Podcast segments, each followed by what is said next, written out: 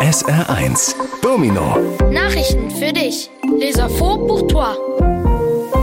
Guten Morgen, mein Name ist Jonas Degen und das könnte dich interessieren. Einen tierischen Fahrgast hatte diese Woche ein Mann in einem kleinen Ort in Nordrhein-Westfalen. Auf seinem Autorücksitz stand nämlich ein Kalb, das er aus einem Wassergraben gerettet hatte. Weil er nicht wusste, wem es gehört, transportierte er es kurz entschlossen in seinem Auto zur nächsten Polizeistation. Die Polizisten staunten natürlich, konnten aber schnell den Besitzer ermitteln. Der hat den kleinen Ausreißer dann ordnungsgemäß mit einem Transporter bei der Polizei abgeholt. Bonjour, je m'appelle Viviane Chabanzadeh et voici des sujets qui vont sûrement t'intéresser.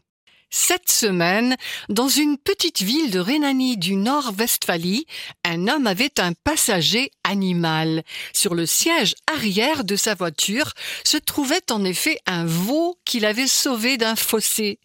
Comme il ne savait pas à qui il appartenait, il a décidé de le transporter dans sa voiture jusqu'au poste de police le plus proche.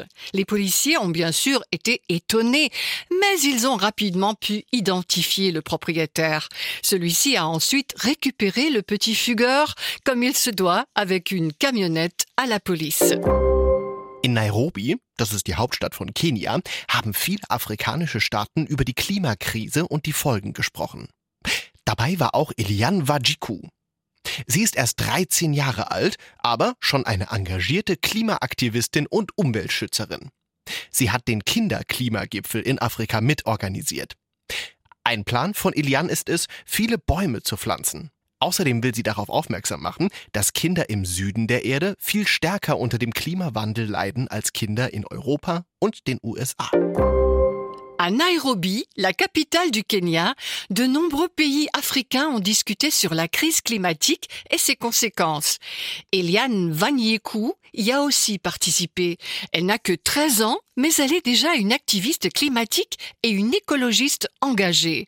Elle a participé à l'organisation du sommet climatique des enfants en Afrique.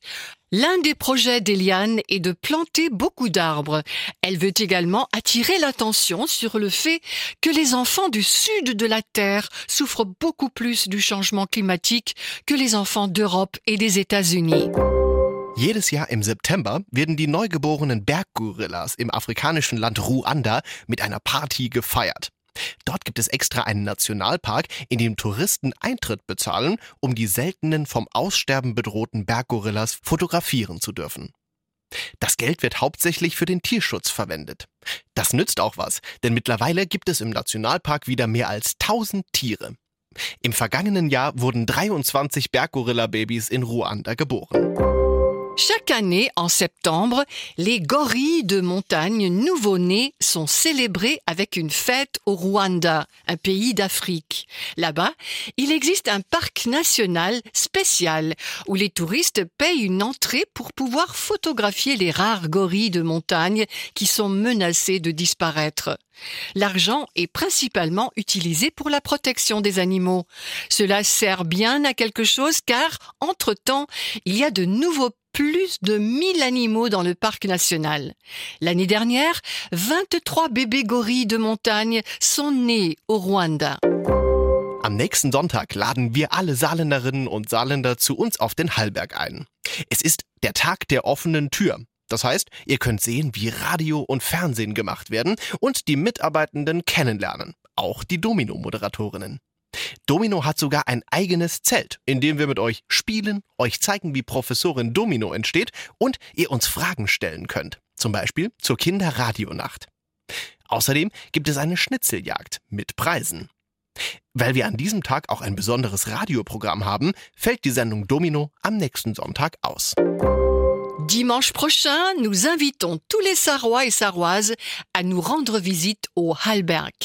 C'est la journée des portes ouvertes, ce qui signifie que vous pouvez voir comment la radio et la télévision sont faites et que vous pouvez rencontrer les employés, y compris les animatrices de Domino. Domino a même une propre tente dans laquelle nous jouerons avec vous. Nous vous montrerons comment la professeure Domino est créée et de plus, vous pourrez nous poser des questions, par exemple, sur la nuit de la radio pour les enfants.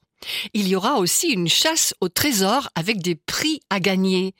Comme nous avons aussi un programme de radio spécial ce jour-là, l'émission Domino sera annulée dimanche prochain.